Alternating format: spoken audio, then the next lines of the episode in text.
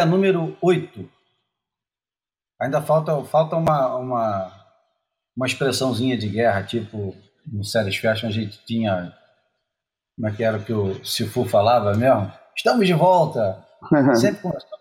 Estamos ah, de volta. Agarra a boia, cara. Agarra a boia. Em Portugal, em Portugal pelo menos, vai fará sucesso. deixamos deixamos Bom, a imaginação. Começando o Boia com um convidado direto de Portugal, João Valente, que tem feito a transmissão do MSC Extreme, transmissão da WSL. Fez a, a primeira e a segunda etapa com Pedro Pecas Monteiro, Rodrigo Gui Pimentão e Francisco Rodrigues.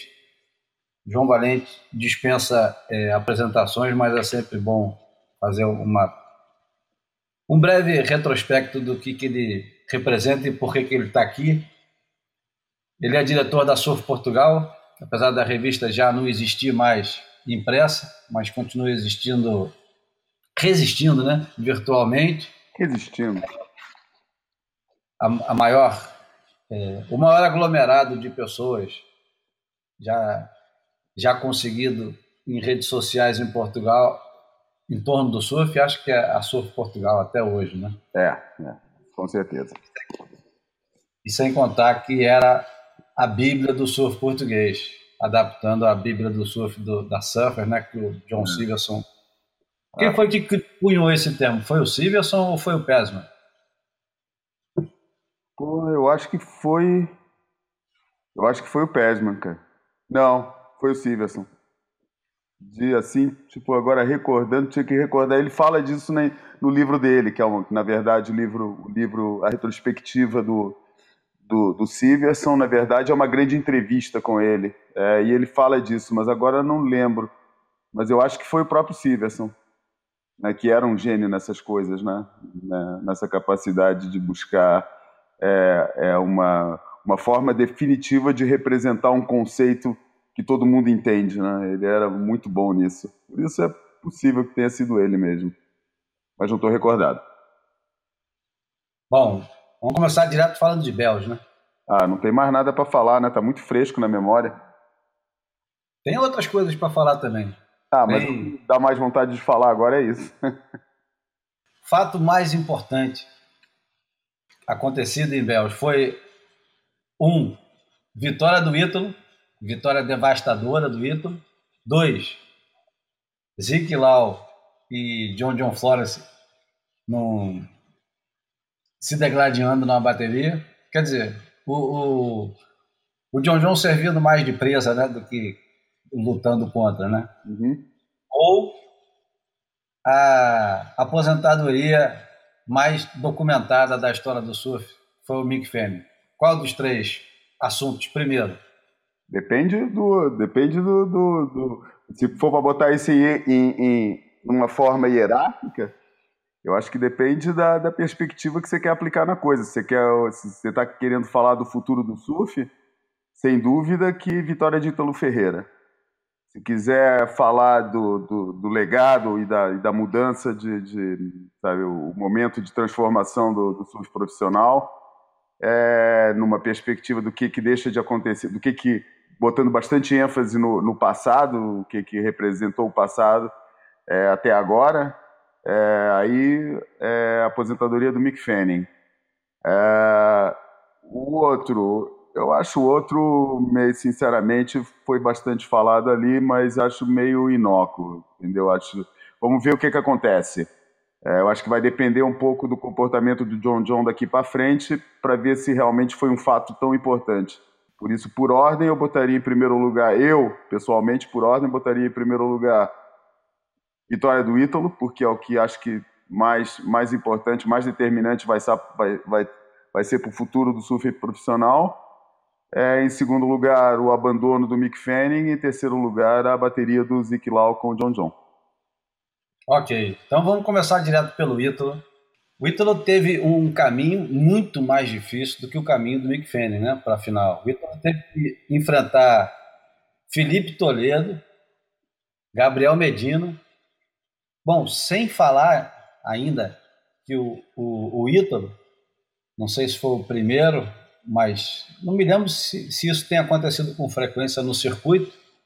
Mas ele não venceu é, a primeira rodada uhum. e, e, também perdeu a quarta rodada, né? O Medina ganhou duas vezes no campeonato.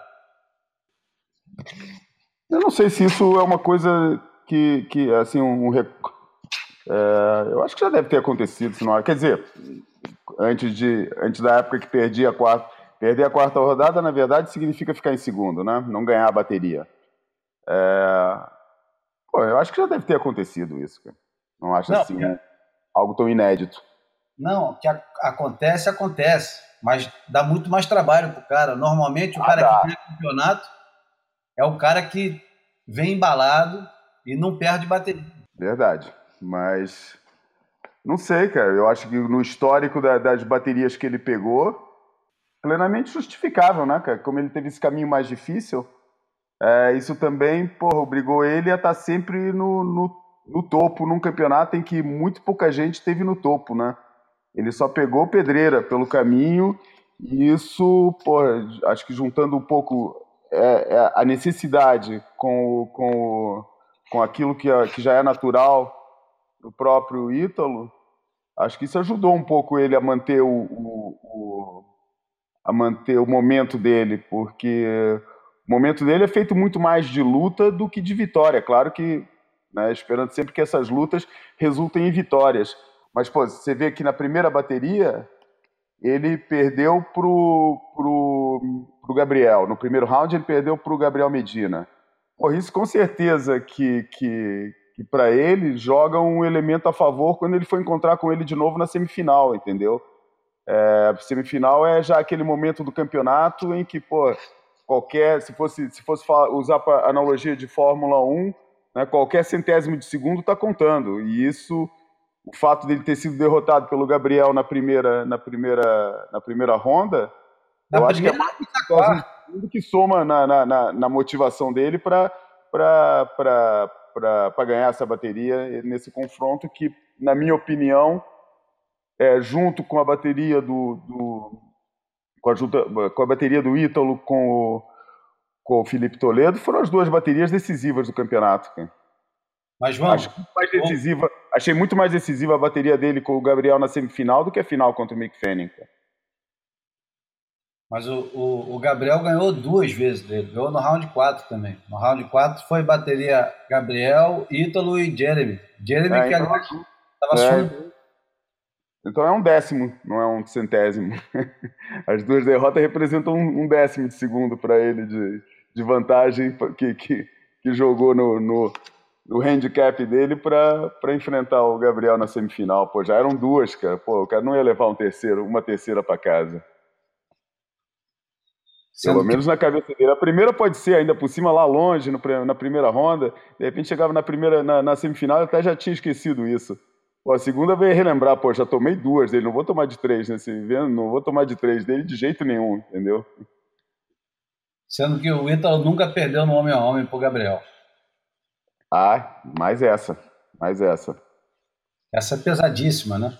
Pesadíssima. Não sei se isso representa muitos confrontos, mas, mas qualquer cara que tenha uma vantagem de bateria homem a homem com o Gabriel é, é admirável, porque não deve ser muitos que tem isso não, cara.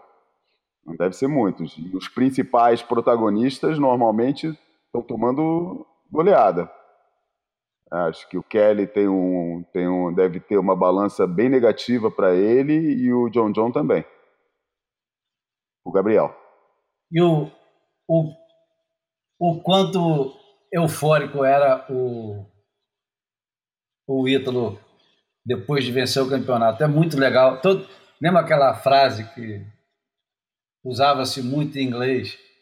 Que todo mundo gosta de um vencedor. Everybody loves a winner. E uh -huh. O, e o, o, o Slater era o vencedor predileto, porque ele tinha sempre uma carta na manga para soltar na entrevista. Uhum.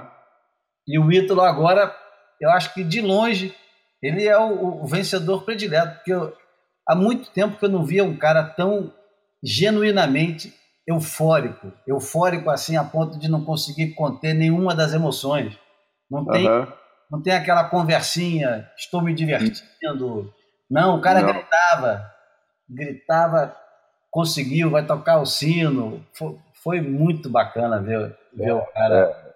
É, é, muito bom, é muito bom porque é, eu acho muito legal. Ele falou, pô, depois daquela conversa que eu sempre achei meio Cara, meio posezinha de, de, de, americano, aquela história do, do, do anti-claim, de não ficar, né, das pessoas não, não, comemorarem as ondas e tal. Claro que, porra, quando você vê claramente que, que o cara tá querendo, tá querendo levantar nota com isso, porra, é, é, é muito irritante.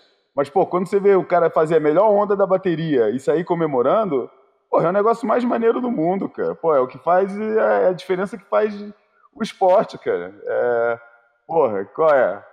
cara que, que Quer dizer, comemorar não pode, fazer, fazer campeonato de onda em piscina e onda artificial pode. Porra, esse é o cúmulo dos artificialismos, né? Que não pode ser mais artificial que isso. Por que, não deixa o cara comemorar espontaneamente e achar isso legal pra caramba? Porra, adorei. Depois o cara chegava na. Chegava. Sabe quem que ele me lembrou muito nas entrevistas, cara? Me lembrava Peterson Rosa, quando Peterson Rosa estava muito amarradão. Quando ele sabia que tinha arrebentado na bateria, ia lá dar entrevista felizaço da vida. É, me lembrava muito o, o, o, animal, porque, porra, é, é, é muita espontaneidade dele, muita espontaneidade em todos os momentos, e acho que, como ele sempre foi muito discreto, ele nunca foi, assim, um cara muito badalado, apesar de todo mundo reconhecer. Aliás, ele é muito, o, vou usar a expressão gringa, o surfer surfer, né? Os caras do, do. Eu lembro muito de uma de uma frase que você escreveu uma vez, acho, ou falou, não lembro, mas você falava muito que você quer saber quem são os caras que estão pegando mesmo. Pô, olha, dá uma olhada na atenção que as baterias dele, desse surfista levanta na, na outros surfistas, né? Aquele que neguinho para o que está fazendo para assistir a bateria, porque quer ver o cara pegando onda. Eu acho que o Ítalo é um pouco assim. Os caras gostam de ver ele pegar. E, e, o, e, o, e o que eu considero aquela observação inicial é que realmente, porra, o Ítalo demonstrou aqui que, porra, o critério não mudou não, cara. A única coisa que mudou foi a exigência dos juízes face ao critério que já está lá delineado faz tempo, cara. Eu acho que os juízes chegaram mesmo à conclusão de que aquilo que a gente está falando, que vale como excelente, não é o que estava sendo presenteado como excelente no passado. Agora, para encaixar nesse, nesse patamar da, da, da, escala, vai ter que vai ter que vai ter que mostrar muito. E, enfim, apesar de eu ter achado que Bells é o, o, nível de julgamento caiu um pouco relativamente ao que eu tinha visto na Gold Coast. Eu acho que foi mais notado o julgamento aqui é, do que tinha sido na Gold Coast. Mas enfim, talvez isso seja um negócio para a gente desenvolver um pouco mais tarde. Mas, não, fala aí. Você começou a falar, eu lembrei da frase do Vinícius, que falava que São Paulo era o túmulo do samba. Teve muita gente dizendo que Bells era o túmulo do surf profissional também, né? Bells não, não, não estava à altura das outras ondas do circuito, e que é muito chato assistir o campeonato de Bells, que aquela onda já deu, já hoje em dia o pessoal quer outro tipo de surf. E... e... por um lado é a etapa mais anacrônica do, do modelo que eles querem, estão querendo é, comunicar do circuito, né? Que todo mundo parece querer promulgar todos os, é, pelo menos todo mundo que alinha no, no, no enredo da WSL, né? No, no, enredo que a WSL está querendo montar para o surf profissional, Bells me parece realmente a etapa mais anacrônica. A onda é passível desse tipo de, de, de crítica, quer dizer, compreende-se, o que eles querem falar com isso. É num lugar que está identificado com a, com, com a gênese, né, com, a, com o nascimento da indústria do surf, que também está no momento de, de, de, morte em relação àquilo que ela foi até agora. É, enfim, tem todo um historial que também tem cada vez menos peso nesse enredo moderno da WSL, é, todo, tudo aquilo que a gente consegue é, recorrer ao que é o histórico de Bells, é uma história antiga, cara, já não é uma história moderna. É, eu acho que não tem nenhum elemento dessa, dessa história que o pessoal gosta de, de, de, de referir de Bells que seja mais recente do que 10 anos, acho que é tudo lá para trás. Então, por esse motivo, Bells realmente é uma etapa que surge meio anacrônica e que nada que compõe o, o, o leque de atrações de Bells é, encaixa em uma das narrativas que a WSL conta. Não é um evento urbano, não é um evento que representa a modernidade, não é um evento que tem, o, que, que, que tem as ondas paradisíacas, que tem sido, já, tão, já é também uma, uma, uma conversa meio antiga, mas que no âmbito do, do, da história do surf profissional acaba sendo uma ideia mais ou menos moderna do, dos espaços exóticos, das ondas exóticas e, e, e de alta qualidade, é, da, da, da, do Pacífico Sul, da, ou da Ásia. Enfim, é, por esses motivos todos, eu acho Bells uma, uma, uma história meio anacrônica no, no, no atual panorama da, da WSL. E faz esse sentido um pouco, o que só aumenta a ironia de ter sido nesse evento que aquilo que já tinha sido um sinal em, na Gold Coast, eu acho que concretizou é, completamente, porque tudo o que anda sendo vendido, é, é, tudo que foi é, nos últimos cinco anos, acho que a última coisa que resistia mesmo do, do, do, desse passado do surf era aquilo que representava, é, até esse momento, até esse ano, representava o surf de WCT, né?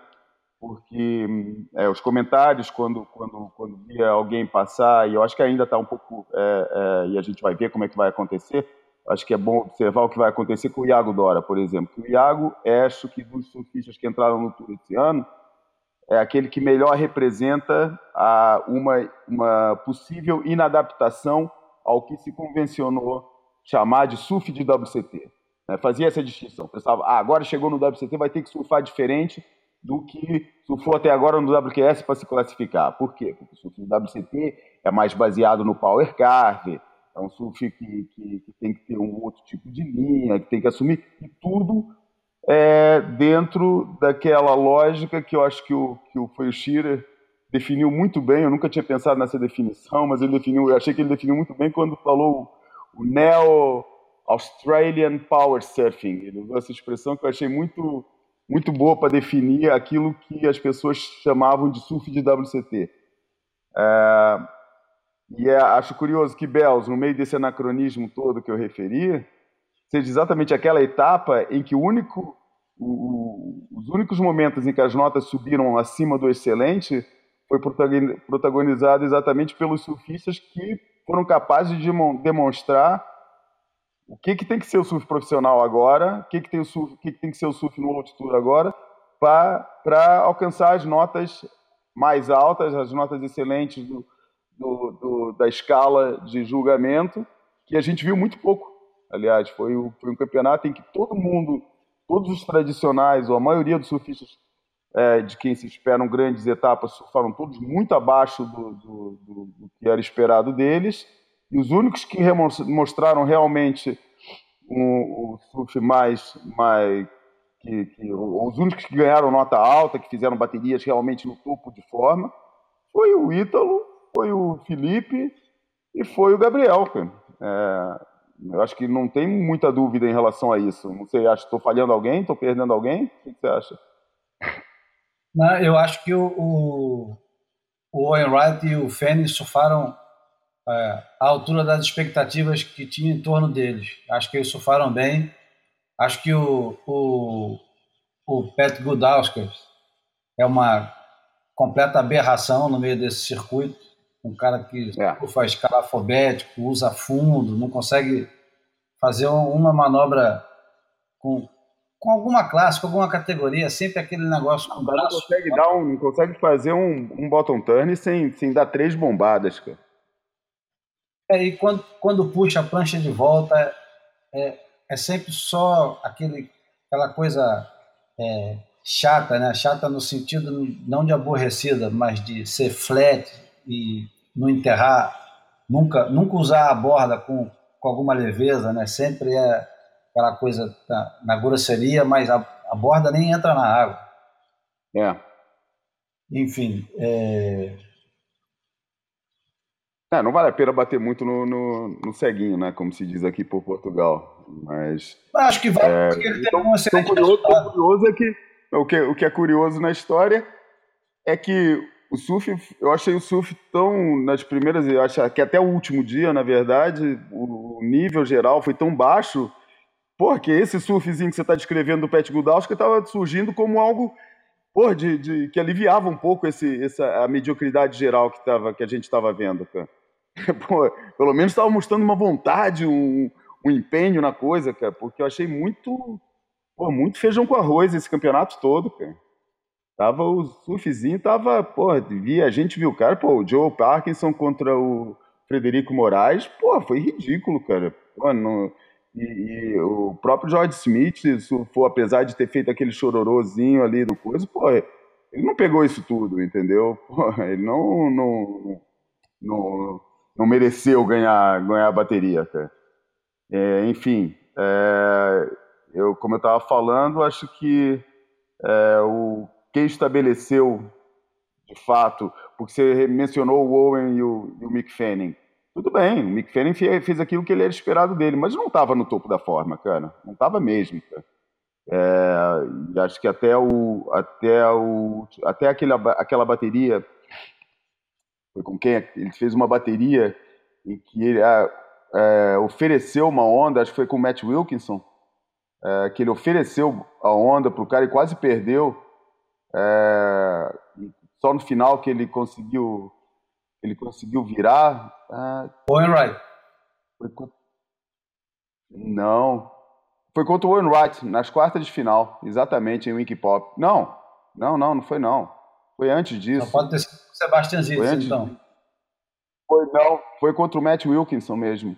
E acabou, na, foi no round 4, e a, é, o Mick Fanning ofereceu uma onda pro, pro Matt Wilkinson pro Pat Gudauskas? Não, foi no começo da bateria. Ele ofereceu uma onda pro Matt Wilkinson, o Matt Wilkinson abriu uma distância, o Fanning ficou em terceiro um tempão e só no final da bateria que ele conseguiu reverter o sentido da bateria para ele e acabou passando ele e o Pat Gudauskas. É, eu acho que desde essa bateria, nessa bateria ele acordou, entendeu? E daí ele foi. Mas daí foi exatamente, foi as quartas de final, a semifinal e foi foi no último dia que eu acho que foi o único dia digno de, de, de Bells, digno do historial e digno do, do, que, do que se espera, né, de uma etapa de, de World Tour. Quem eu achei que surfou muito no campeonato, pelo menos numa bateria, numa única bateria, que foi uma bateria emblemática, e eu acho que o surf dele deu um salto também pela motivação. Por trás da bateria foi o Ezequiel Lau. A bateria contra, contra ah, o John tá. John. Bom, mas o, o, o surfou muito contra o John John, mas muito mesmo. Aquela bateria ia ser muito dura para o John John voltar. Ah, é, ia. Ia, mas é, pô, ele botou o John John fora de jogo, né? O John John se mostrou muito frágil naquela bateria, cara.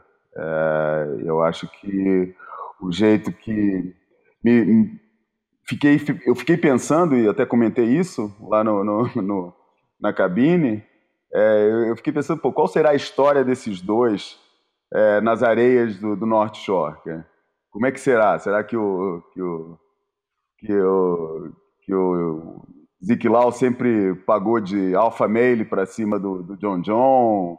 É, alguma coisa deve ter rolado ali porque porque ele ficou muito fragilizado, cara. Ele ficou muito afetado por aquela situação ali que nem se você for pensar direito nem foi uma situação é, muito fora do comum. Lá na, lá na cabine da transmissão que eu estava fazendo, o pessoal ficava é, referindo isso como um, um grande momento e, e, e, é uma galera com quem eu faço, é uma galera mais nova, não tem assim uma, uma memória muito grande, mas, porra, cara, a gente sabe como é que eram as baterias nos anos 70, as baterias nos anos 80, o negócio era muito mais agressivo, cara, muito mais agressivo. As rivalidades entre surfistas eram muito maiores. O pessoal gosta muito de contar a lenda de que antigamente era uma tribo, todo mundo unido, todo mundo amigo, muito todo mundo. Pô, não era nada.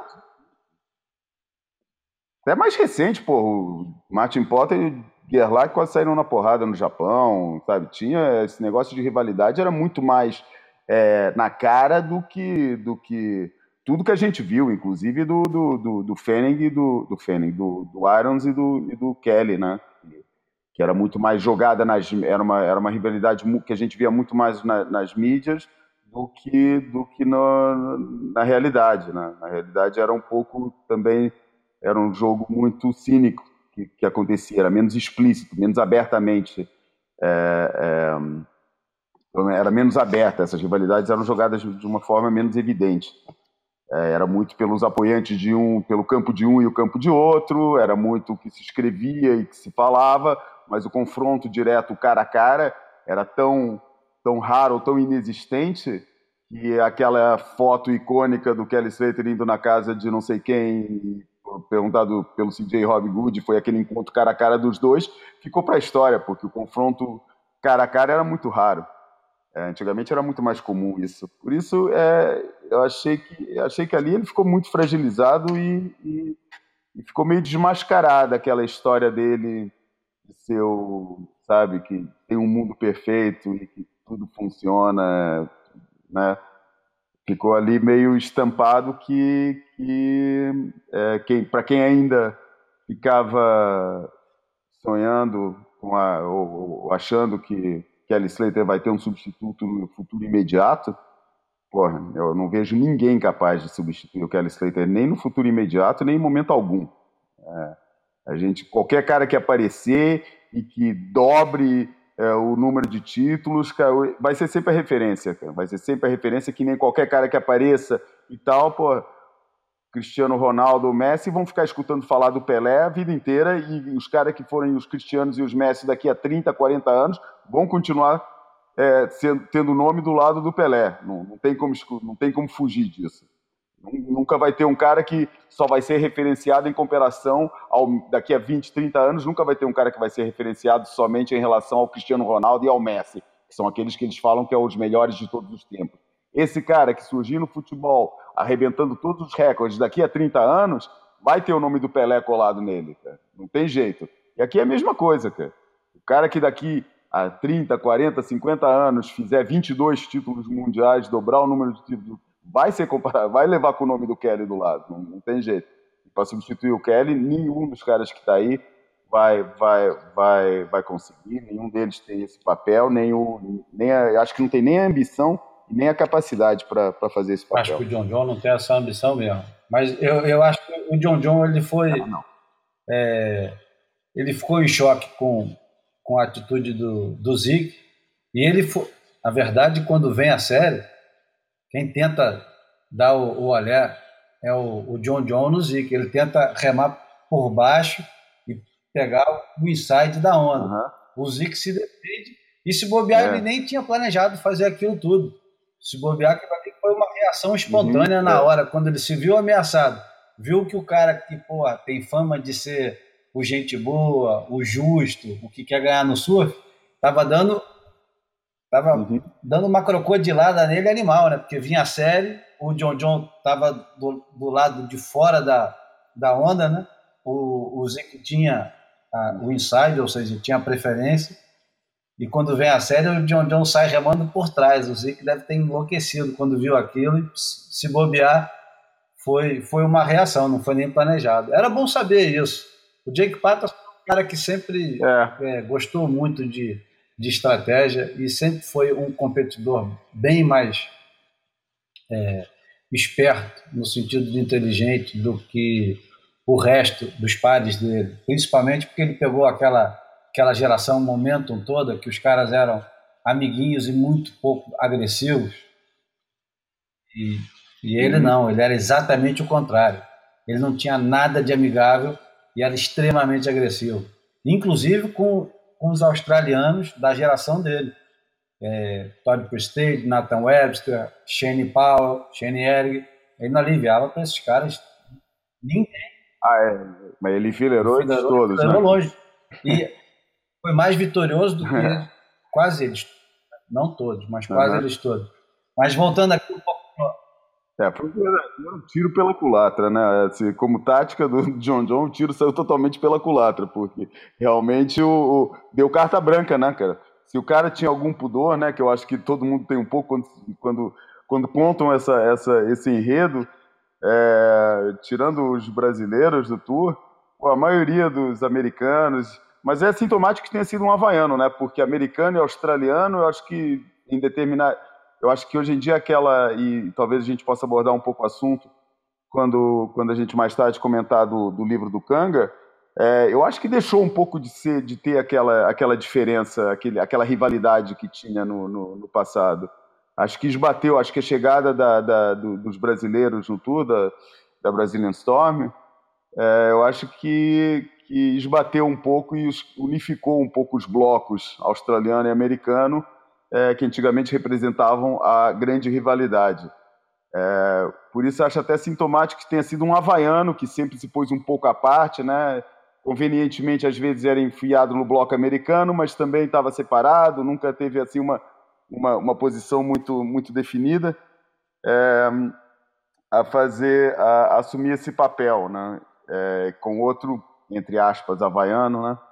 É, vamos falar um havaiano é, é, com sangue havaiano e um havaiano com sangue americano. É, mas mas é, é, foi, foi bem é, emblemático que tenha sido um havaiano a, a, tomar esse papel, que é o papel de contrariar o enredo, né? O enredinho que conta, dá esse papel, dá esse perfil aí pro John John, que todo mundo fica assim meio relutante de quebrar, porque, né? Porque vão ser o, vão, ficar tão fatalmente condenados a ficar como, como antagonista da história. É, eu acho que entre o grupo não brasileiro, o havaiano seria aquele que, que, pô, que menos se preocuparia com uma, com uma situação dessas, né? Eles e o Jeremy nunca foi de entrar em grandes, em grandes enredos que não sejam dele próprio. Aliás, estava feliz pra caramba. Esse foi outro surfista muito feliz no Achei evento. Estava surfando bem.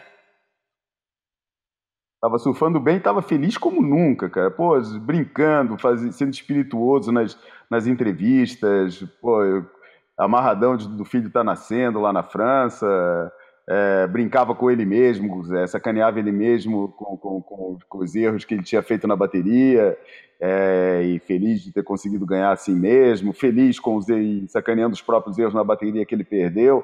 Estava muito felizão. Primeira vez que teve aqui o campeonato de Masters, que esse ano eles estão. Eles, esse ano vai acontecer nos Açores, resolveram tomar, retomar esse conceito. A primeira vez, eu lembro, eu não lembro quem é que estava escrevendo a reportagem que eu estava lendo, mas que o cara falou que, pô, que se sentia no ar, no primeiro dia, é, a tensão no ar, porque os caras Pô, os caras se odiavam na época que eles disputavam o campeonato, certo que já tinha passado um tempão e tal, mas ninguém sabia como é que ia ser a reação é, de um reencontro. É, é, isso, quer dizer, eu acho que não existe nenhuma rivalidade no, no Tour desde essa, desde essa época, ou pelo menos nessa era moderninha mais pós WCT, WQS, que, é, que que vai gerar um, um, uma, um constrangimento desse num eventual reencontro é, de rivais no futuro, no, no, no, Masters da vida.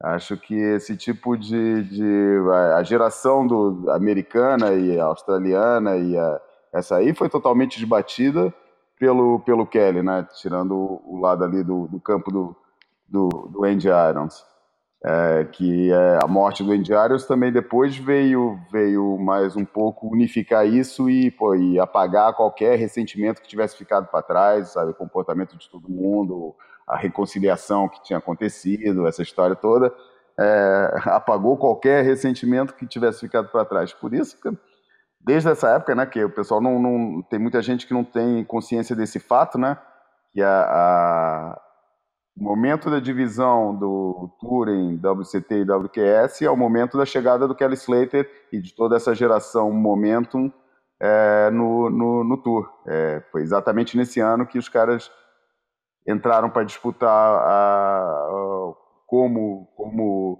que eles entrariam no, no, no, antigo circuito como top 16, top back 14. É, o ano que eles todos ocupariam essas posições foi o ano que todos acabaram integrando o top 44, que era a nova realidade do, do surf profissional. É, por isso eu acho que desde, desde essa época que não apareceu nada é, comparado com o que vinha antes em termos de rivalidade. Bom, Deixa, deixa eu interromper você e não podemos deixar de falar durante o campeonato do, do campeonato de Bells a atuação da Carol, Caroline, Carolupo. Caroline Marx. Caroline Marx, que tá, tá... Pensando se ela é parente do Howard Marx. Ela, ela tá... Sabe quem é o Howard Marx? Não faço a menor ideia. Mr. Nice, vai procurar depois. Mr. Nice. Bom. Fica aí, quem quiser escutar, vai atrás. Google aí, Howard Marks, Mr. Nice. Grande personagem, vale a pena ver a história dele. Tem um bom filme e vários livros contando a história dele. Bom, a, a Caroline tá, tá quebrando um, um paradigma que já tem tempo que o nego não quebra, né? Ou seja, ela tá chegando no circuito já metendo o pé na porta, e não é só conseguindo resultado, né? ela está assustando pela consistência e surfando de um jeito eu acho que nenhuma surfista goof, e aliás, tirando o Ítalo, eu acho assombroso o jeito que essa menina está entrando no circuito, principalmente porque, porra, ela tem 16 anos, cara. 16 anos, é muito nova.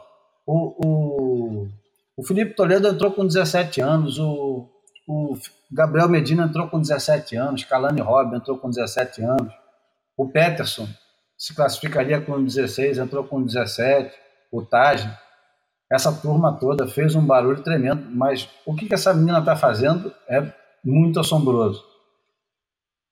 16 anos fresquinhos, né? Parece que ela fez 15 anos, é, fez 16 anos há muito 2000... tempo. Tipo, começo do ano, fevereiro. Foi em fevereiro que ela fez aniversário. Eu acho que eu fui, fui atrás dessa informação durante Tem alguma coisa no mês de fevereiro que produz surfistas fantásticos, né? Outros dois de fevereiro uhum. são Slater e Jorge, né? Que fazem no mesmo dia. não, não, não, não tenho comentar não tem como comentar isso, não, não faço a menor ideia da, dos aniversários dos surfistas. E imagina que o Slater é de 72 e a Caroline Marques é de 2002. São 30 anos de diferença. Verdade. Enfim, Caroline Max. Caroline Max ia ser a primeira Goofy a ganhar, ia ser, é, ia ser a segunda Goofy a ganhar. Só teve duas Goofys que ganharam em, em Bells. Qual foi a outra? E a outra, Nérida, Nérida Falconer, em 2001. Ah, curioso. Ex-namorada do Eduardo Chalita, surfista aqui do, ah, eu falei da Caroline Max. Não, quem ia ganhar, quem poderia ter ganho era a Tatiana, né? Weston Webb, que aliás é, foi assim o meu mote para várias vezes durante a transmissão referir o trabalho do, do, do Grilo, né? Está trabalhando agora com ela também e ela referenciou isso várias vezes nas entrevistas é, e que é o menos celebrado dessa né, dessa fase em que os, os treinadores é, assumiram quase um segundo, um segundo nível de protagonismo depois dos surfistas na WSL. É, é, o menos falado deles e provavelmente um dos que tem um, um dos currículos mais brilhantes, né? Se a gente for fazer a, uma análise segundo trabalho com surfistas e resultado imediato, é, poucos poderão se orgulhar do, do, do, do, do currículo do, do Grilo. E, o, e, ela, e ele ter feito Quer dizer, no primeiro ano de trabalho com a Tatiana, a menina já está fazendo final. Ela que pô, não tem o talento natural que, que, que tem outras surfistas do Tour. Eu acho é que é um, um, bom sinal. De, de... É o segundo ano que eles estão é trabalhando. É ah, já está no segundo ano? Ok, fez o ano inteiro passado. Foi. Ano passado, ano passado foi, foi inteiro. inteiro. Mas é que okay. o uhum. Tá bom, cara. Um ano de trabalho começar a dar resultado. O não é, fácil, é um cara não, muito cara. discreto. Ele, ele não fica. Ele, ele não faz questão nenhuma de aparecer. O trabalho dele não é, não é nem durante o campeonato. Durante o campeonato é um apoio e tal, mas o trabalho dele mais importante é entre campeonatos e não durante o campeonato. E eu, eu acho que, de verdade, o, o trabalho do técnico uhum. é muito mais de, de observar e tentar consertar é, entre um campeonato e outro do que durante o campeonato. A não ser determinados casos pontuais uhum. e tal. Porque o eu acho que é mambo é. jambo, macumba, essas paradas. É conversa fiada.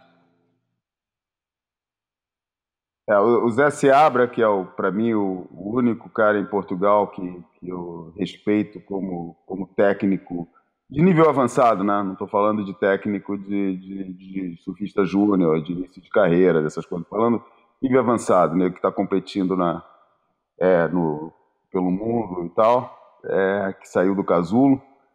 É, o Zé Seabra sempre falou, porra, cara, se você chega na... Se você tem um... Você tem um técnico e tem que chegar na beira e ficar falando para ele vai para a esquerda, vai para a direita, indicando onda e assobiando, cara, é que teu trabalho, claro. é que teu trabalho está sendo muito mal feito, cara. Essa é a hora que ele tem que saber fazer tudo, cara. É a hora que, pô, você tem que ver se tudo aquilo que você trabalhou com ele está funcionando ou não. Você vai para a beira d'água ficar falando que onda que ele tem que pegar, porra, é que você não trabalhou direito antes, cara. Aquilo que eu notei na primeira etapa, que eu falei que os juízes estavam premiando menos acessório é, os juízes estavam premiando menos o acessório do que a essência, sendo que a essência é performance e acessório é tudo que está fora da performance, inclusive é, qualidade de onda. Porque achei que na, na, acho que na Gold Coast vi várias vezes momentos em que em que os, os juízes estavam premiando mais a, a, dificuldade técnica do surf executado numa onda é, mais pequena, com a mesma é, e Quer dizer, premiando mais isso e não tanto um surf que tecnicamente não seja muito difícil é, e que o grande fator de avaliação do, do, da onda acaba sendo a qualidade da onda em si, que foi uma coisa que eu vi acontecer várias vezes no passado, entendeu? O cara faz um tubão, mas é um tubão todo aberto, não teve que é, passar nenhuma secção, o outro pegava uma onda mais pequena, mais fechada, pô, atravessando várias secções, tendo que se, tendo que se colocar em posições é, impossíveis e conseguiu completar o tubo, acabava recebendo uma nota mais baixa, só porque a onda do outro cara, que pô, não fez mais do que estabelecer a linha e ali é, é, fazendo a gestão da, da, da, velocidade da onda,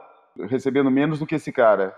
Então, isso e, e isso daí faz parte do que eu chamo acessório. É, tempo, sabe, é, pontuar de acordo com o tempo na bateria. O cara fez um ondão, mas como é o começo da bateria, vamos pontuar abaixo porque a gente não sabe o que, que vem aí. É, isso eu considero acessório, o nome do, do, do surfista eu considero acessório, é, enfim, que a gente entende, são tudo coisas que acabam com maior ou menor justeza contribuindo para a avaliação que um juiz, que cada juiz faz do, do, surfista, a preferência pessoal dele, etc. A gente sabe que isso inevitavelmente vai fazer parte, mas eu achei que tinha ficado bem menos importante. Eu, eu notei esse, esse, esse tipo de avaliação é, com bastante menos peso na etapa anterior, na Gold Coast, e nessa etapa eu vi algumas vezes esses elementos é, entrarem em jogo, mas talvez também tenha sido por causa daquilo que eu estava falando é, um pouco antes, de que o nível geral estava muito baixo. Eu achei o nível geral da prova um pouco baixo. Então, de repente, isso acabou levando os juízes a apelar para outro tipo de, de, de, de elementos que eu achei que ficaram meio de fora, na, na, tinham ficado meio de fora na outra etapa. Bom, eu dizia que a Stephanie agora ganhando essa etapa, além de pegar a camiseta amarela, ela agora tem 27 vitórias no circuito mundial, só está atrás da Lenny Beatley, que tem 28.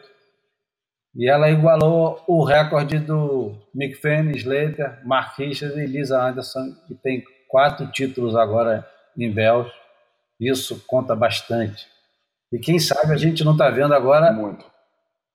A, a Stephanie ressurgindo para um título mundial, que seria, é, não vou dizer que inusitado, todo mundo já apostando muito no, numa, numa nova era de dominação feminina, onde a Stephanie estaria de lado, só se destaca numa de, num determinado tipo de onda, mas ela, quando embala, é, é, é muito perigosa. Eu queria muito ver ela ganhando mais um título. Né? Eu vou te falar que eu acho que a Caroline Marques vai dar uma pedreira no seu primeiro ano, cara, porque se a gente. É, você falou bastante da, da, da, performance dela, eu fiquei. É, o negócio que me chamou muita atenção foram as entrevistas dela.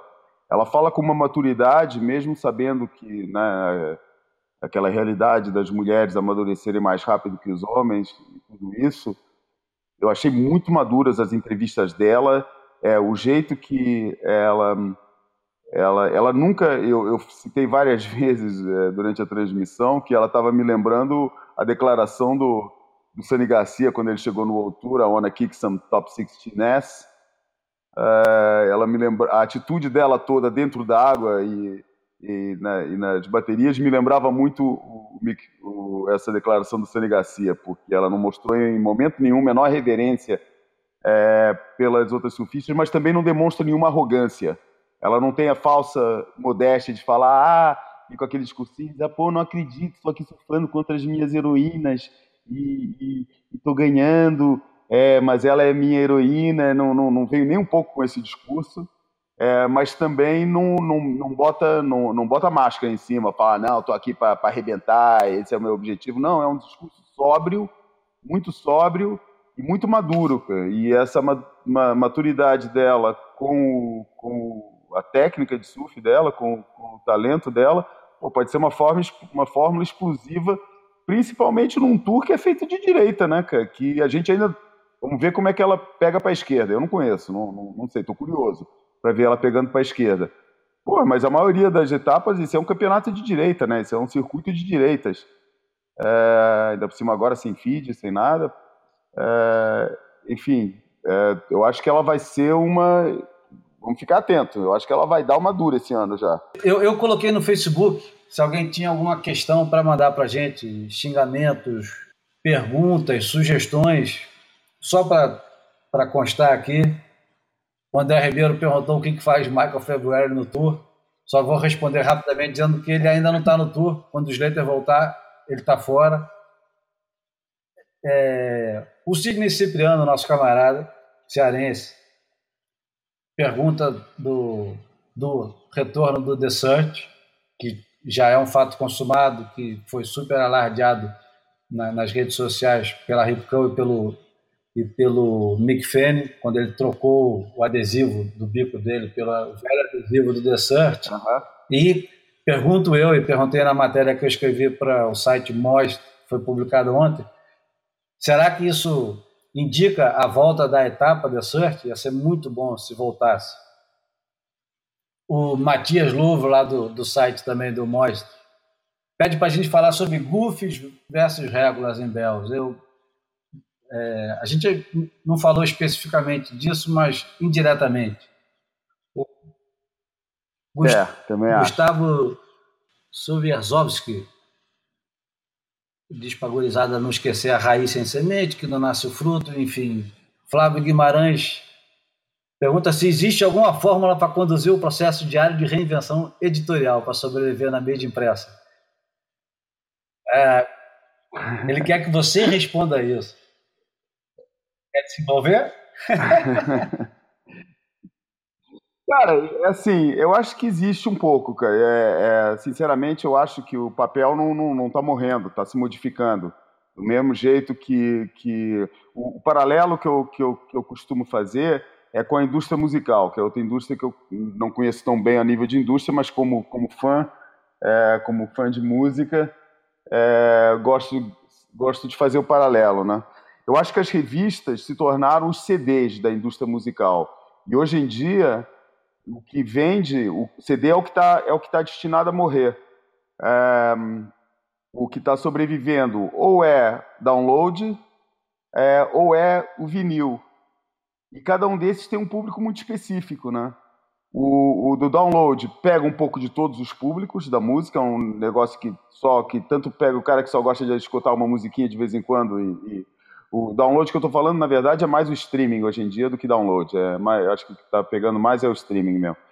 É, pega o, qualquer fã de qualquer cara, não é, não é preciso nem ser fã, basta gostar de uma musiquinha, vai lá, escuta e tá bom. Mas pega também os fãs que muita, muitas vezes usam isso para é, usam isso para ficar conhecendo, para saber o, o, aquele consumidor, o cara que hoje em dia consome vinil, também vai usar o. Não é porque ele consome vinil que ele não vai usar o, o streaming, ele usa também. Enfim, no meio disso ficou o quê? Ficou o CD. Por quê? Porque o CD, o público do CD passou todo pro, pro, pro o público do CD ocasional, tá quase todo mundo indo para o streaming. Acho que é, tá, tá a, a, esvaziamento da venda de, de disco é, é, é essa caminhada para o streaming. E os que ainda se importam, o público muito pequeno que ainda se importa em, no, em consumir música, o objeto, o objeto da música, é para gastar a grana no, no, nisso, prefere gastar a grana no, no, vinil, que tem um som melhor, que é um objeto mais bonito, que é um objeto colecionável, não é um negócio dispensável. E as revistas, eu acho que nessa, na época do online, se tornaram um objeto dispensável. É, por isso se tornaram o CD. O que, que pode sobreviver? Vai sobreviver o online, né, a, informação online, que pega todo mundo, pega todos os públicos, e a nível de, dos que querem consumir um objeto, o, o surf, como a informação de surf como um objeto físico, pô, vai consumir livros e vai consumir as revistas que conseguirem se transformar num objeto de luxo e colecionável. Um, e vão ser muito poucas as que vão conseguir fazer isso. Embora eu queria gostasse de entender melhor o fenômeno que é a Austrália nesse momento, nessa, nessa fase em que pô, as revistas fecham é, em tudo que é lugar no mundo. A Austrália continua com, acho que, cinco revistas é, sendo publicadas simultaneamente, né? Surfing Life, Surfing World, Stab, White Horses, que é aqui encaixa mais nesse modelo que eu acabei de descrever, que eu acho que é a sobrevivência das revistas impressas, e Trex. Né? Todas as revistas estão tentando se aproximar desse modelo. Quem faz melhor esse papel é, o, é, o, é a White Horses, na Austrália, que é um papel que foi definido por 30 anos atrás pelo Steve Passman com o Surfer Journal, que se afirmou, acho que para mim o Steve Passman se afirmou ali mais uma vez como o maior visionário, junto com John Severson, o maior visionário do, do, do surf publishing, né, da, da, da, das publicações de surf. O George Severson, o, o Severson com, com, a, com a fundação da Surfer e o, e o Steve Passman, depois de passar 20 cacetadas de anos na Surfer, é, com a fundação do The Surfer Journal. Tanto um quanto o outro conseguiram antecipar né, o que, que viria aí. E eu acho que a sobrevivência do, do, da informação de surf impressa vai nesse sentido, cara. Quem continuar fazendo revistinha que tem a cara de ser para ler no banheiro e, e, jogar fora depois, ou ficar esquecido, ou recortar, ou fazer o que quiser, vai, vai, morrer, com, vai, vai morrer com isso. Eu acho que a sobrevivência passa pelo objeto colecionável e de luxo, e mais caro. Bom, só para complementar a tua informação, a, a venda de, de vinil é a maior hoje do que nos últimos 25 anos, e a venda dos CDs aumentou pela primeira vez em 5 anos também. Ah, é? E a White Horse, a revista que você se referiu, australiana, ela foi idealizada pela mesma turma que hoje é dona da Surfing Life, que já trabalhava na Surfing Life, foi comprada por um grande grupo e depois compraram de volta. É a mesma turma, o Graham Murdoch, e, e, enfim. Só, só para complementar a informação. É, mesmo porque a Surfing Life já tinha feito essa tentativa antes, né, com a Deep, que na verdade começou como jornal, mas que depois evoluiu, tentou ser uma espécie de Surfers Journal australiano, que nunca deu certo. Né? E era, foi, isso foi idealizado lá na Morrison Media, que era dona da Surfing Life. Bom, só para terminar, o Luiz da Almeida pergunta: head judge necessário ou figura de controle? É, deixa para outra vez, porque a questão não é tão simples assim. O Pardal pergunta quem iniciou o surf em Portugal, quem foram os pioneiros e quem é o primeiro surfista português. Eu recomendei que ele assista o documentário Saco, a história de Thiago Pires. Tá lá tudo, né? Tá lá tudo. Tudo não, mas tá lá. As, as básicas, as perguntas básicas estão todas respondidas. É o Pardal? O, o Pardal? É, Diniz Ozzy. O Tozé Correia, ah. Tozé Correia manda uma foto dele com o Mick Fanning e com, com a Steph. E o Castro Pereira também pergunta como o poder público administrativo está contribuindo para o surf em Portugal, como se desenvolveu, como se desenvolveu e perspectivas para o futuro nesse sentido. Boa, boa pauta para o próximo programa, mas esse agora a gente tem que terminar porque eu tenho que buscar filho na escola, você tem que trabalhar e já temos uma hora aqui de conversa. Esse foi o Boia número 8. João, obrigado pela, pela companhia. E estamos salvos, de, estamos salvos de mais um afogamento. Já, já agarramos a boia, essa boia. Então, um abraço. Até a próxima. Um abraço.